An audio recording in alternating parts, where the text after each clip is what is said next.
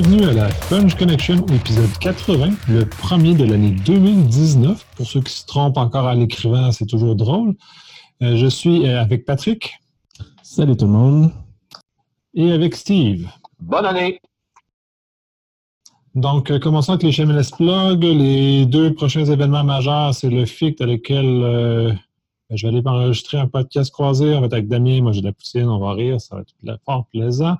Le Secure le 8 avril, organisé par Québec numérique. Et il y aurait le 24 janvier, un événement un peu moins majeur, mais quand même tout à fait important tout autant, euh, qui est Québec sec, et de sujets qui nous sera annoncé très prochainement, en souhaitant que ce soit plus que deux jours à l'avance, comme l'habitude de, ce qu'on va faire avec Québec sec. Commençons avec les nouvelles.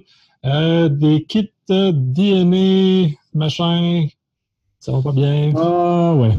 Donc, on, avait parlé, je pense, l'année passée, euh, des compagnies qui euh, tu payes, je pense, plus ou moins 80 dollars. Tu reçois un kit à la maison pour tester ton arbre généalogique via ton, euh, ton ADN.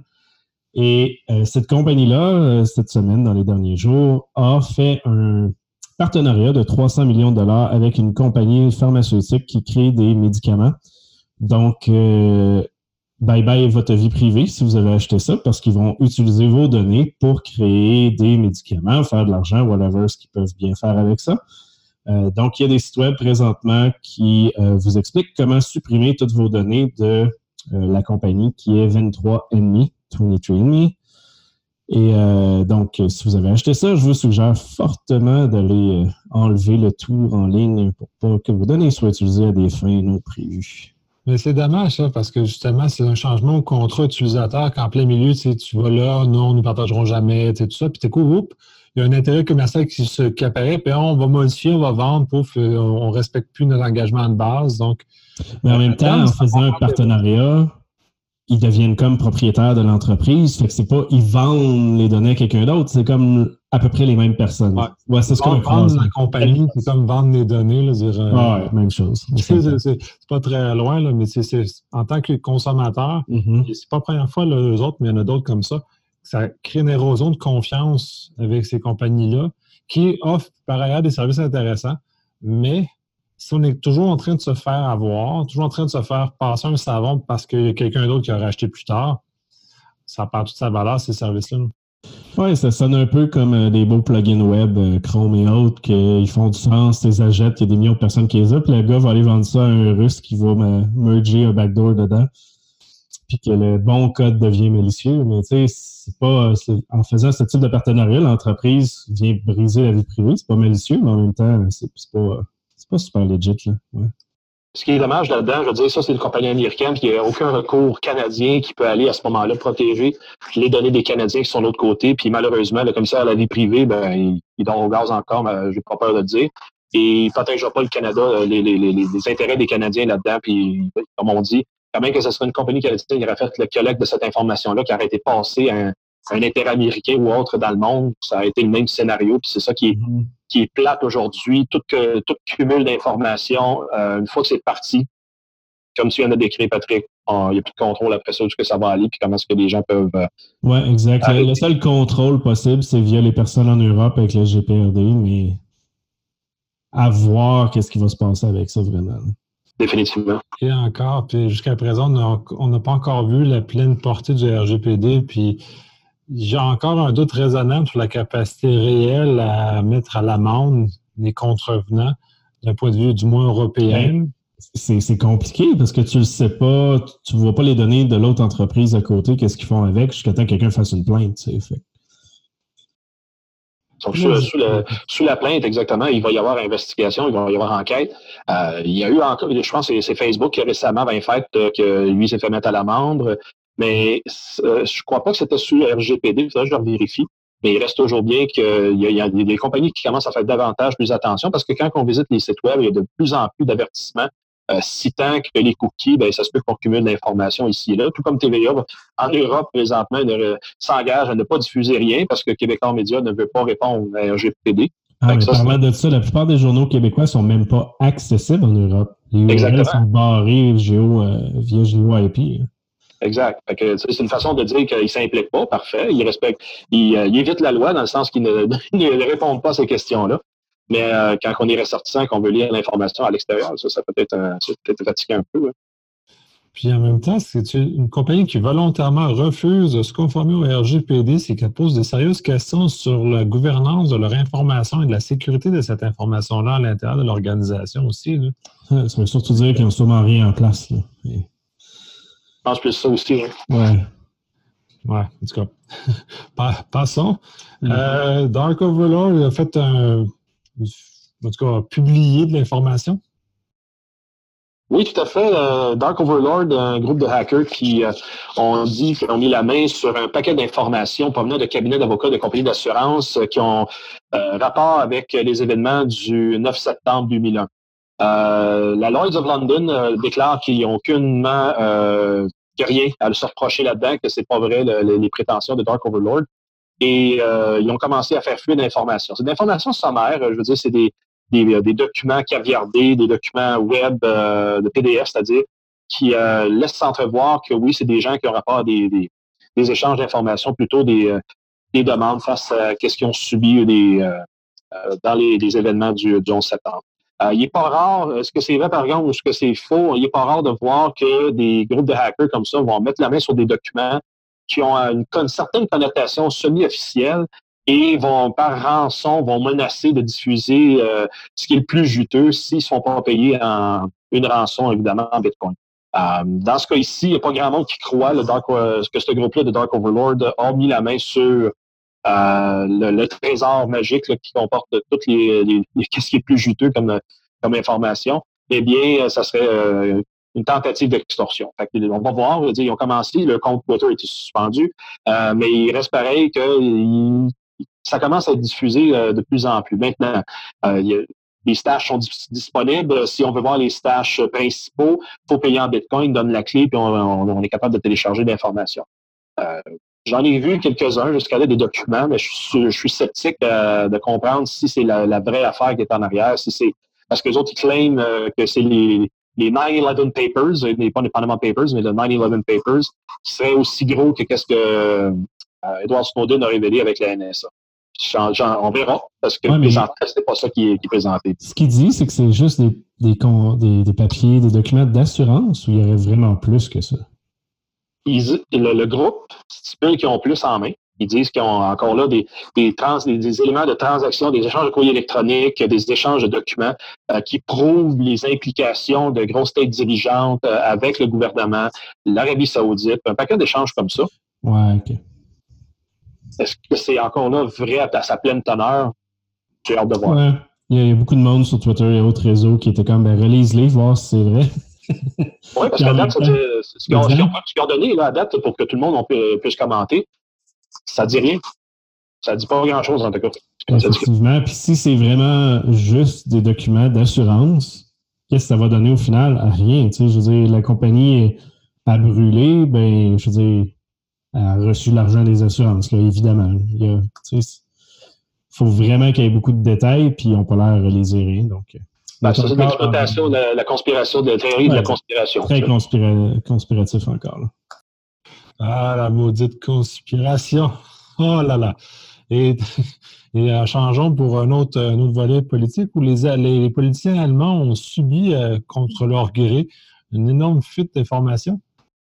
Ben ça, c'est pas de la conspiration, c'est une réalité où ce que euh, il y a des éléments russes d'espionnage que ça fait quelques années qui, qui gravitent alentour du Parlement allemand, euh, des partis politiques, pour encore une fois influencer les partis, parce que dans ce cas ici, c'est de l'information des partis autres que le parti d'extrême droite, là, qui les informations ont fui au grand public.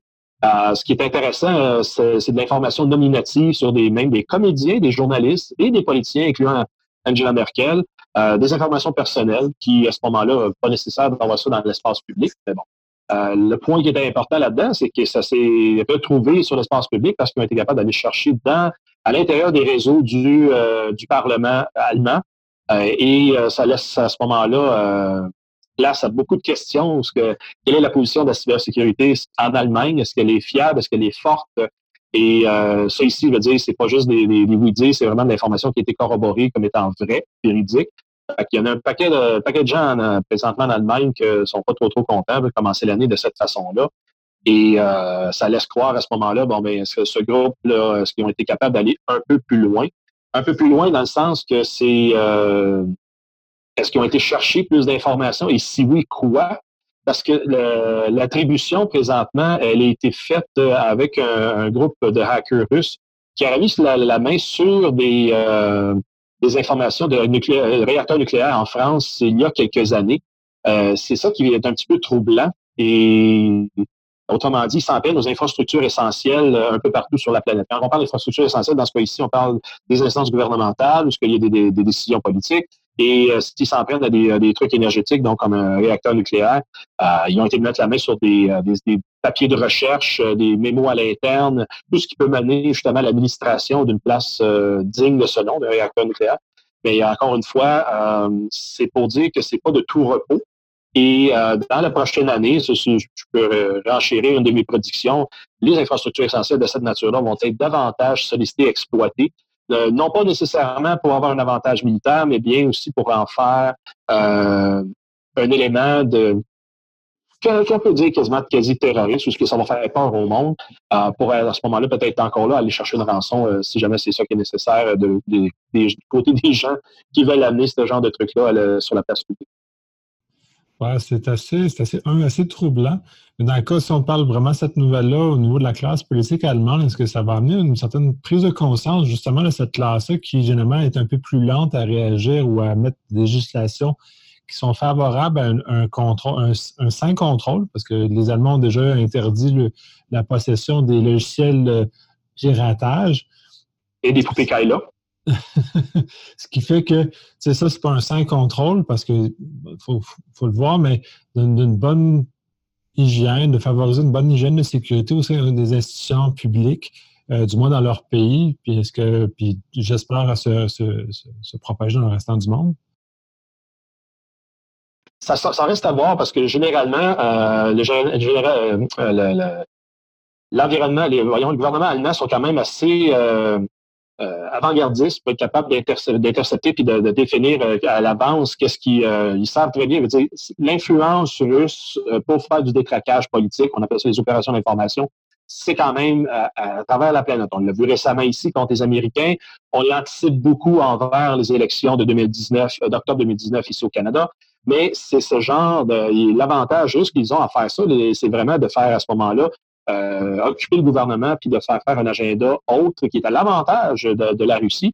Et je trouve la même affaire. Puis je veux dire, tout pays, euh, tout pays qui est dans le monde qui ont un intérêt de faire pencher d'un côté comme de l'autre les, éléments politiques vont s'adonner à ce genre d'influence-là. Puis aujourd'hui, ben, ça s'y prend avec les médias sociaux, les réseaux électroniques. Et dans ce cas ici, euh, du, de la diffusion d'informations propriétaires, avec la, la, centralisation, je veux dire, les, les organisations gouvernementales, tout comme les entreprises privées, s'en vont de plus en plus vers les nuages. Les nuages, les infos numériques vont être beaucoup la cible euh, pour être capable d'aller faire fuir l'information. Les infrastructures sont fortes quand même, mais ça va être l'élément humain qui va faire en sorte que ça va faire détraquer le processus de sécurité, puis on va peut-être voir plus d'informations propriétaires comme ça, euh, euh mais sur l'espace public, malheureusement.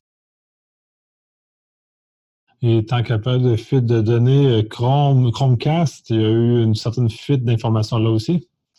Oui, ça, c'est un cas qui est un peu euh, non prévu dans le, dans le modèle de, dire ça, dans le model, dans le modèle de risque que de Google, en fait. Les Chromecast sont euh, un petit module que tu plugues dans ta maison pour contrôler soit ta télé, soit mettre de la musique, etc., dans ton système de son.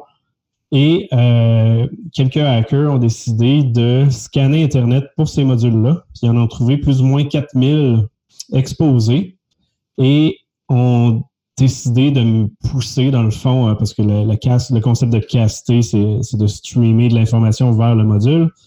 Donc, ils ont créé une petite vidéo qui ont poussé cette image-là sur ces 4000 euh, Chromecast disant que vous êtes vulnérable, vous avez été piraté, blablabla. Puis tant qu'il y a est allé voir telle personne sur, euh, je pense que c'était YouTube ou Instagram, là. ils ont comme fait une propagande sur un gars qui voulait surtout pas avoir cette publicité-là, ce qui était très drôle en même temps.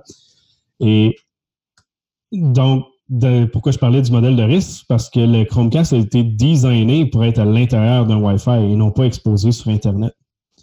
Donc, par défaut, la sécurité de ce module-là n'a pas de feature pour bloquer personne. Euh, si, tu y as accès, ben, tu y as accès, c'est ça le concept. Donc, euh, c'est ça, Google a dit que ben, c'est pas vraiment de leur faute, c'est plus la manière que ça a été utilisé, blablabla. Bla, bla, mais euh, ça revient à un concept de IoT, comme les caméras et autres, qui vont se faire exposer sur le web et qui, à ce moment-là, s'ils ont des failles ou sont simplement comme un Chromecast est simplement possible d'écrire dessus, ben, ils se font attaquer. Hein. Ouais, c'est un sérieux problème, mais ça, tu vois, du côté de Apple, ça a été réglé le protocole AirPlay qu'eux utilisent, mm-hmm. oblige une authentification numérique minimalement entre les devices qui évite du, euh, drive-by, comme un peu comme tu, comme tu relates là. Oui, exact. Euh, ben, le, problème, le Chromecast offre ça en partie si tu ne fais pas partie du réseau. Tu as une authentification qui est faite si tu vas être comme un guest, un invité dessus. Mais le, sinon, si tu es dans le réseau, il accepte tout le monde qui a l'application pour pousser dessus. Donc, euh, on va voir s'ils vont copier Apple ou non dans ce concept-là, mais en même temps, je vois pas comment une télé se ramasse directement sur Internet mais ça, ou un système de radio, mais ça a l'air qu'il y en a qui le font, évidemment. il y en a beaucoup qui connectent n'importe quoi qu'ils ont dans la maison direct sur les boîtes des ISP, euh, des mhm. fournisseurs d'accès Internet, excusez. Et, euh, en même temps, les, boîtes par défaut, c'est sûr qu'il y a des vieux modèles, mais généralement, par défaut, toutes les ports sont fermées. tu n'as comme pas accès, tu sais. Fait qu'il faut que volontairement, et ça, je vais ramener un vieux talk, je pense au DEFCON de Jim Nolan, qui disait comment panner des, euh, des Apple TV dans les réseaux d'hôtels parce que par défaut, à cette époque-là, il n'y avait pas ce degré de sécurité-là. Donc, dès que tu étais sur le réseau de l'hôtel, ils se voyaient tous entre eux autres, puis tu étais en cas de, de broadcaster de la cochonnerie mm-hmm. sur l'utilisation des autres, sur la base qu'il n'y a pas cette vérification-là. Ce qui probablement que ce qui a amené Apple à l'époque à mettre des vérifications obligées d'une espèce d'authentification, un peu le, pairing peut-être du Bluetooth. Oui, exact. C'est à peu près le même concept, euh, qui est le concept que je parlais quand tu es invité sur le Chromecast. Euh, Puis ça, quand tu parles de, de, Apple et, euh, dans un réseau d'hôtels, ben, tu as tout le concept des librairies de musique et autres euh, via Bonjour, là, qui fonctionne, je pense, encore aujourd'hui, qui est quand même drôle. Euh, oui, j'avais fait un papier là-dessus quand je prenais souvent le train à l'époque. Oui, exact, je me souviens genre de Ascent, mais dans la live, dans, dans la vie, sur des Wi-Fi ou peu importe tout ce que tu étais physiquement. C'était quand même un, bon concept le fun, mais que devrait fonctionner encore en partie aujourd'hui. Ah, c'était particulièrement comique, d'avoir accès à la librairie de musique de n'importe qui dans le train qui avait oublié de fermer ses affaires comme du monde. Et généralement, tu avais même son nom parce que les, comment les Macs se configurent, c'est qu'il demande ton nom puis il va nommer ton nom, le nom de la machine avec ton nom. Fait que tu as en plus le nom de la personne. la plupart du monde met leur vrai nom. tout ça est tout à fait fascinant. Hum. Euh, continuons avec un autre fuite, une suite sur une fuite euh, d'informations plus massive et beaucoup plus euh, inquiétante, celle-là, celle de Marriott l'année 2019, je veux dire, se poursuit avec cette histoire-là de Marriott. Où ce que maintenant, la bonne nouvelle, c'est que ce n'est plus 500 millions de personnes qui ont été impactées par cette fuite d'informations, mais bien 383 millions, ce qui est le, par contre. Euh, correct? Ben oui. Non, pas beaucoup. Non, c'est banal. Je trouve que on est c'est ça. C'est une bonne nouvelle. Je, je l'amène comme ça euh, pour commencer l'année.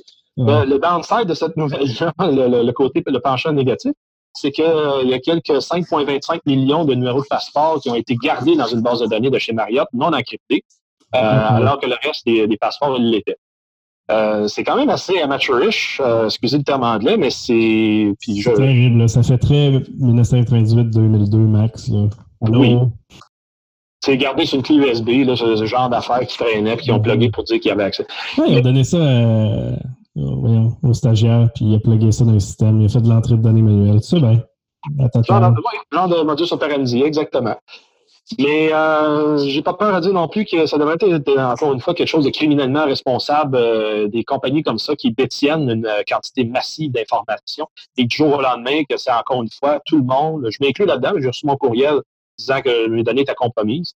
Euh, qu'à ce moment-là, les dirigeants, les directeurs informatiques, le CIO, le président, euh, devrait être tenu responsable criminel, au criminel face à ces fuites d'informations-là, parce que c'est de la négligence tant qu'à moi, je veux dire, de ne pas retenir l'information. au même titre que Equifax, qu'on a vu l'année dernière, Equifax, qu'ils ont pris la décision de ne pas patcher, puis après ça, ils ont fait un délit d'initié, puis après coup, le hack qui est arrivé. Je veux dire, ça, là, ça devrait être encore une fois des accusations criminelles de ces gens-là. J'ai d'autres identités, je ne peux pas les dire ici en nombre, malheureusement, mais euh, c'est ça. il y en a plein. Il y en a plein. Oui. Ben, mais, euh, en bonne exclé de s'assurer que les hauts dirigeants soient imputables de toute négligence de cette nature-là, qui ont des impacts massifs sur les, citoyens. Oui, exact. Puis tu sais, c'est pas le concept de il y a une brèche, tu t'en vas en prison. C'est pas ça. Là. Il y a comme une limite, justement, qui est une négligence. Puis là, Mariette, ça n'a plus de sens. Là. Non, c'est tellement gros. Là, puis le but là-dedans de, cette fuite d'informations-là, je veux dire, le qui, qui, a intérêt pendant quatre ans à aller exploiter toute l'information, c'est pas juste des vendeurs sur le dark web. C'est des agences de renseignement internationales que là, ils vont être capables de suivre à la trace les dirigeants d'entreprise, les politiciens, même des militaires, pour les suivre à travers le monde, nous, ce qu'ils vont connaître le pattern, et après coup, peut-être les exploiter. Euh... Méga, méga là. Ben oui. C'est de l'intelligence incroyable.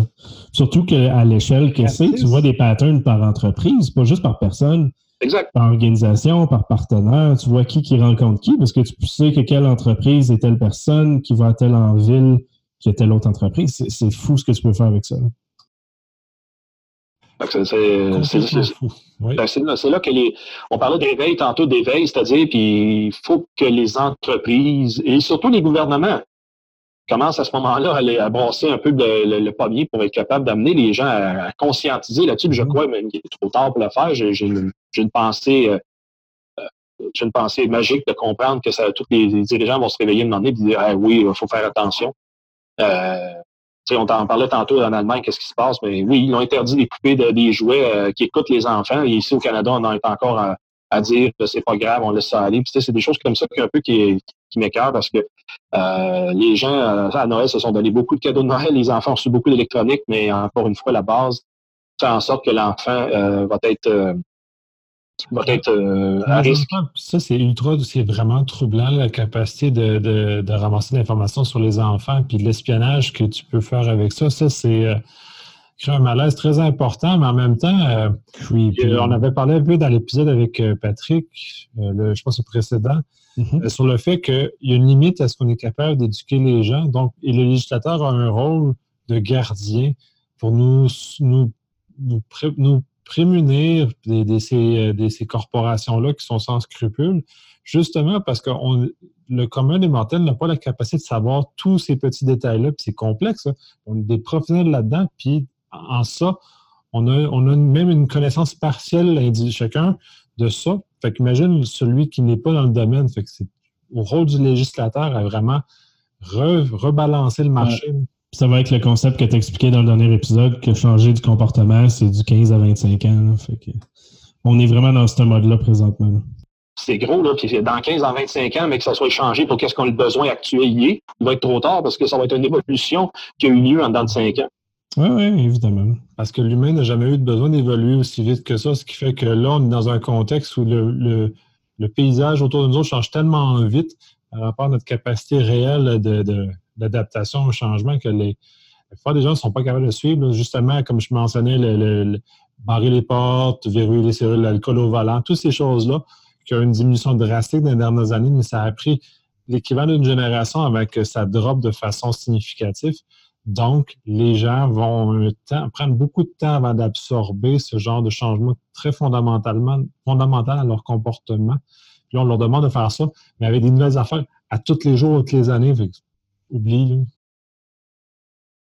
Puis dans, dans l'affaire de fuite d'informations des trucs d'enfants, je veux dire, euh, il y a quelques années, euh, Vitech, euh, il y a eu eux autres une fuite, c'est en 2015, une grosse fuite d'informations, les, enregistrements des enfants, les informations nominatives des enfants, des parents, tout ça. Ils se sont fait quoi? Donner par le, le, Federal Trade Commission aux États-Unis une tape ses doigts de 650 000 ça vaut-tu vraiment ça, la vie privée à cette heure? Y a-t-il un prix qu'on peut mettre sur l'intérêt? Tu sais, Qu'est-ce qui va être exploité de ces informations-là? Ça va être exploité des années down the road, excusez de dire ça, mais plus tard. Mais le mal, il est fait dans l'immédiat. 650 000 ça s'en va où? Ça, ça va faire quoi? Ça ne fera pas rien en termes de prévention supplémentaire. Une compagnie comme Vitex, ça génère des milliards par année. C'est quoi, 650 000? prends-en 100 000 de plus, puis que ça nous patience. dire, ça n'a pas d'incidence, qui vont continuer les mauvaises pratiques. Oui, puis ça revient aussi à ce que je disais sur le fait que c'est à la mesure où ils vont évaluer, les gens de risque dans ces entreprises-là vont évaluer le coût d'une poursuite versus le coût de correction. Et si le coût de la correction est plus élevé que le coût de la poursuite, la correction ne sera pas faite. Et sur yes. automobile ouais, est très coupable de ça pendant longtemps. Donc, on n'est pas mieux en TI.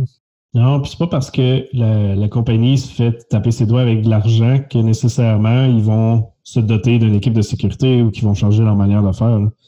Tu sais, la, l'amende, si elle n'est pas liée à quelque chose, comme tu expliquais tantôt, plus criminel ou euh, plus grave d'une certaine manière, tu sais, qu'il faut qu'il se lie à des, euh, des normes gouvernementales ou autres, mais il ne se passera rien. Ah, exactement. Effectivement. Mais passons à la nouvelle suivante. Là, certaines imprimeries ont eu quelques problèmes, pas l'imprimerie des euh, magazines ou des journaux, ou des, euh, contre les imprimeurs aussi, ont eu des, quelques difficultés dernièrement puisqu'ils ont été subis des attaques. Ben oui, juste dans le sud-ouest des États-Unis, mais tu as raison, c'est des imprimeurs, Nicolas, qui, euh, qui ont tombé sous l'effet d'une cyberattaque de données de service, euh, les empêchant de pouvoir acheter.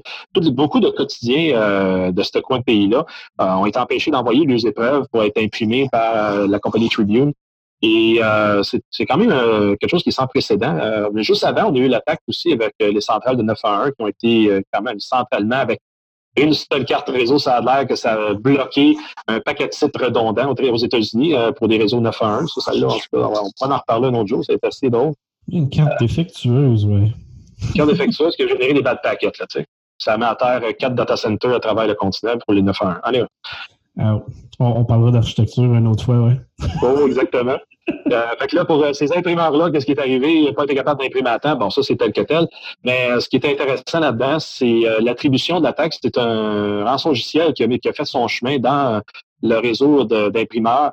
Et le, le, le c'est un, un rançongiciel-là, RISC, ROC, RIUK, oui, R-Y-U-K, euh, a été aperçu ailleurs, dans, puis il veut dire, il y a des avis qui ont été mis par le DHS euh, quant à sa virulence et qu'il était disponible un peu partout. Maintenant, euh, on ne saura pas euh, qu'est-ce qui exactement commence par quel chemin il est rentré. Ils vont garder ça évidemment sous couvert de la, de, secret d'entreprise, mettons ça comme ça. Le, par contre, n'importe quelle entreprise est à risque, encore une fois, parce que n'importe quel rançongiciel fait son chemin. Il y en a beaucoup qui euh, sont toujours actifs. Il n'y a pas de clé pour les déverrouiller, mais il reste toujours bien que, comme on a vu au Québec en 2018, beaucoup d'organisations euh, tombent euh, victimes de ces genres d'attaques-là et ils sont simplement pas prêts à revenir sur le pas rapidement. Les commissions scolaires, ça a trois, quatre mois avant qu'ils reviennent corrects. On parle de web, on parle de tout le système d'Active Directory euh, qui est mis à terre. On a des entreprises privées, des hôpitaux, euh, tout, le monde y passe. C'est pas euh, mm-hmm. des cibles particulières. Donc, les trois quarts se rendent compte qu'ils n'ont pas de backup à ce moment-là ou que leur backup est connecté sur toutes les postes, donc ils ont été infectés aussi. Exactement. Puis ils n'ont jamais fait de test de recouvrement. Puis comme tu dis, le, le dernier backup qui est bon, il date de six mois, des choses comme ça. Fait que ça, c'est des mm-hmm. J'espère, comme on, dit, comme on disait tantôt, que ça va être le bon wake-up call, que les gens comprennent dans un avenir rapproché que ça, c'est un minimum qu'ils doivent vérifier et ça fait partie malheureusement d'utiliser les TI en 2019 parce que oui, avoir un bon backup, ça demeure quelque chose de critique et essentiel. Ah, ça l'a toujours été. Puis même au niveau du papier, c'est euh, une époque où on avait des backups qui, de papier qui étaient faits aussi dans des sites distants. Donc, je ne comprends pas pourquoi on a comme oublié les, façons anciennes de protéger l'information puisque les TI sont au final de. Ah, l'ordinateur, ça ne brûle pas. Le papier, ça ne brûle, mais pas un ordinateur. Non, parce qu'exemple, un tape magnétique ou un CD, un DVD, là, ça commence à, à waver puis à être non lisible à partir de 80 degrés C. Puis le, le flashpoint d'un papier, c'est à peu près 1500 degrés. Ça fait comme partie de l'attaque qui a été montée dans Mr. Robot d'ailleurs. C'était en plein ça, de faire sauter le, data, le, site de stockage des backups, justement, au sein de la température. C'est exactement ça. Et on va, on va enchaîner avec la nouvelle suivante qui est un peu plus positive, celle-là. Euh, le SCRS s'intéresse finalement au bon hacker, qui est une suite très positive des initiatives du Hackfest. Yay! Oui, euh, Hackfest cette année, on en a parlé dans les derniers épisodes. On, a dit que la ministre Karina Gould avait parlé qu'elle voulait engager des hackers au Canada. Et euh, quoi, une semaine après cet épisode-là, ben, on a la nouvelle que le SCRS désire recruter des hackers, donc euh, personnes faisant de la sécurité au gouvernement. et euh, aussi des data scientists et tout. Donc, on voit aussi la tangente vers le big data et le, machine learning dans cette offre-là, merger avec la sécurité hacking et autres. Donc, c'est vraiment intéressant. Steve, je ne sais pas ce que tu en penses. Ben, c'est évidemment une, nouvelle positive comme Nicolas apporte. Euh, ce qui me surprend un petit peu, par contre, c'est que il n'y a pas plus d'engouement, il n'y a pas plus de, de, ballons puis de, de, de dire voici où on s'en va avec ça. Je veux dire, autant c'est humble comme euh, initiative, euh, ça se veut évidemment dans un contexte où ce qu'on veut maximiser notre posture de défense au Canada envers les influences potentielles qui s'en viennent. Ça, ça, va être vraiment le couvert pour les sept, huit prochains mois que tout ce qui va se faire en développement de cybersécurité au Canada va être évidemment envers la protection des élections, assurer l'intégrité de ces élections-là. Tant mieux, je veux dire, au moins, c'est une initiative qui va amener du positif pour tous les aspects de notre économie, mm-hmm. euh, mais qui, euh, je crois que ça mérite beaucoup, la nouvelle mérite beaucoup plus d'attention. Oui, exact. Et là amène un peu un plus. C'est un peu comme on avait dit au Hackfest, la nouvelle avait été couverte en français, mais jamais en anglais. Exact. Euh, là, elle est tout simplement pas vraiment couverte du tout. Il y a eu un ou deux articles, puis ça a tombé mort après. C'est une question de timing dans ce cas-ci, parce que je trouve peut-être timing. Peut dans la zone un peu où les gens sont encore en vacances. Oui, mais en même temps, si tu regardes dans toutes les dernières années, chaque fois qu'il a parlé de ça, puis il y a beaucoup de dossiers euh, justement pour les Red Team ou militaires, puis tu sais, il y a beaucoup de, trucs cyber au fédéral en informatique. Puis euh, si les nouvelles contre le gouvernement sont pas méchantes ou mauvaises, le, le trend n'est pas aussi là. Là, c'est positif, tout le monde s'en fout, genre. C'est, juste, en tout cas, personnellement, je le vois de même, là, mais ah, ça, se peut que le timing des fêtes soit pas là non plus. Ça va en plus une nouvelle négative qu'une nouvelle mm-hmm. positive. C'est ah oui. Puis on l'a vu au Hackfest, on a eu des journalistes qui couraient dans le stationnement après le, le CRS, notre partenaire, euh, pour leur poser des questions qui n'avaient pas rapport, pas de sens. Là. Puis dans, dans la vidéo, je pense que c'était TVA, la fille, elle court dans le stationnement. Là. Tu, vois la caméra qui swing. c'était n'importe quoi, mais ça, revient à ça un peu. Euh, il n'y a pas de, pas de scandale, donc euh, très peu de médias là-dessus. Mais ça me surprend quand même parce que, comme on avait parlé aux États-Unis, ce genre de nouvelles-là est énormément poussé parce que ça parle de sécurité. Ici, quand on parle de sécurité, c'est comme bof ah, on n'a pas un marché, on n'a pas une audience qui est favorable. Ça ne vend pas. Fait que si ça ne vend pas, les, médias ne pousseront pas davantage. Mm-hmm. Ça revient un peu le rôle de nous autres de professionnels dans, le milieu. Puis, dans le fond, à travers le podcast, à travers toutes nos, différentes capacités à diffuser le message de repousser cette nouvelle-là le plus qu'on peut pour qu'elle soit propagée parce que c'est une très bonne nouvelle en soi. Exact. C'est le premier pas. Ben, le premier pas étant ce que Karina Gould a dit, c'est une vraie action qui est en place. Euh, clairement, il va en avoir d'autres. Ça, c'est la première chose qu'on voit. Il va en avoir du côté militaire, il va en avoir plus SRS, il va sûrement en avoir aussi SEC. ça va continuer comme ça. Donc, euh, très content, très heureux de voir ça, mais euh, hâte encore une fois de voir la suite des choses. Définitivement. Ben, c'est un pas en avant, c'est très, très heureux ce pas-là. En parlant d'un autre pas en avant, la NSA va euh, relâcher mm-hmm. euh, open source certains outils. Oui, exact. Euh, ça a fait pas mal de bruit sur Twitter cette semaine. la NSA aurait développé par eux-mêmes un outil de reverse engineering et ils vont présenter à la conférence RSA aux États-Unis l'outil en tant que tel, comment il fonctionne, et vont le releaser de manière publique, euh, open source, pour tout le monde qui puisse euh, utiliser ça. Donc là, il y a beaucoup de monde qui. Parce que ce qu'il faut comprendre en reverse engineering, il y a comme un ou deux outils principaux qui existent. Euh, IDEA, qui coûte une fortune. Donc, euh, généralement, la joke, c'est qu'il y a beaucoup de monde qui pirate euh, pour contourner la sécurité de ce logiciel-là, parce que c'est un logiciel pour faire du reverse pour contourner la sécurité, évidemment, ou reverser des malwares et. Euh, mais là, ça va venir changer la donne un peu là-dessus. il y a des rumeurs qui disent que ça serait développé en Java, donc à voir qu'est-ce que ça va donner là. Voir aussi le nombre de features, parce que là, c'est juste un tease. Il n'y a aucune donnée, aucune information sur l'outil. Ça ne veut pas dire qu'ils vont le réaliser au complet non plus euh, one shot. Euh, il y avait une discussion qui disait aussi que le logiciel permettrait du reverse engineering, mais de manière euh, plusieurs personnes en même temps, live, un peu comme un Google, Doc. Donc, le monde espère que ça va faire partir de ce release-là parce que c'est une feature qui est demandée à IDEA depuis plusieurs années. Et bon, à voir ce que ça va faire, mais c'est une bonne nouvelle. Puis, ça, ça, ça, très en lien à la dernière nouvelle qu'on dit, que pour le recrutement des civils de hackers au gouvernement. Puis là, ben, c'est l'inverse, c'est le gouvernement qui redonne aux civils. Donc, c'est un. Oui, puis ça met, des, ça, met des, cercle, ça met des outils pertinents dans les mains de gens qui vont pouvoir effectivement rentrer dans ces forces-là et aider les bons éléments parce que c'est en contact avec ça parce que c'est trop cher. Euh, là, ça donne accès à des gens, à des connaissances et des capacités qu'ils n'avaient pas euh, c'est un excellent outil de recrutement par la bande. Euh, tu vas avoir des centaines de personnes qui vont utiliser ça chez eux parce que l'outil est peut-être meilleur que les autres, peu importe si elle l'est ou pas. Mais si les personnes sont bons et comprennent cet outil-là, tu arrives en entrevue, ben, tu sais déjà comment ça marche.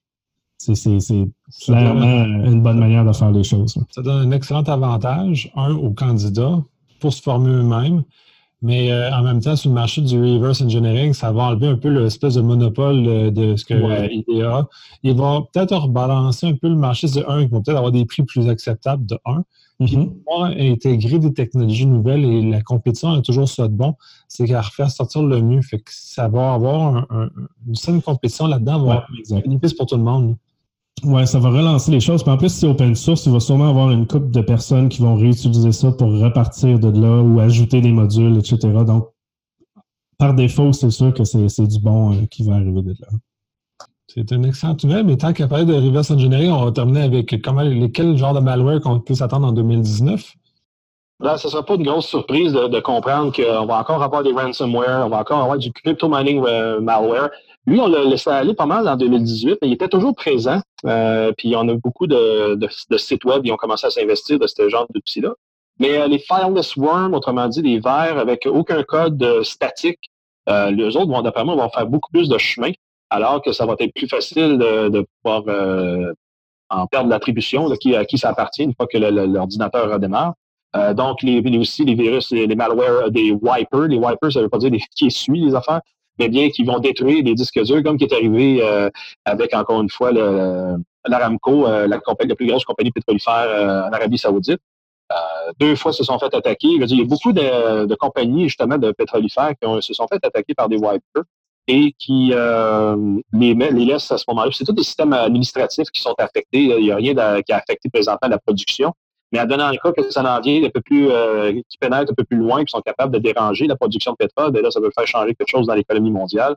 Euh, tout comme les, les botnets, je veux dire, euh, les card skimming et malvertising, autrement dit, pour la mauvaise publicité qui va venir truquer les gens, cliquer sur le mauvais lien, compromettre les machines, se faire exploiter de l'information. Je veux dire, ça, la, scène demeure la même qu'on a vu depuis les quelques dernières années. Ça, je crois que ça va juste augmenter en termes de, de, de, fréquence que ça va arriver parce qu'il y a encore là beaucoup de gens qui, qui, qui n'ont pas une bonne cyber-hygiène, nettoient pas jamais le euh, cookie ou peu importe les fichiers temporaires qui sont dans, dans le système, que ce soit portable, que ce soit sur les ordi statiques à la maison.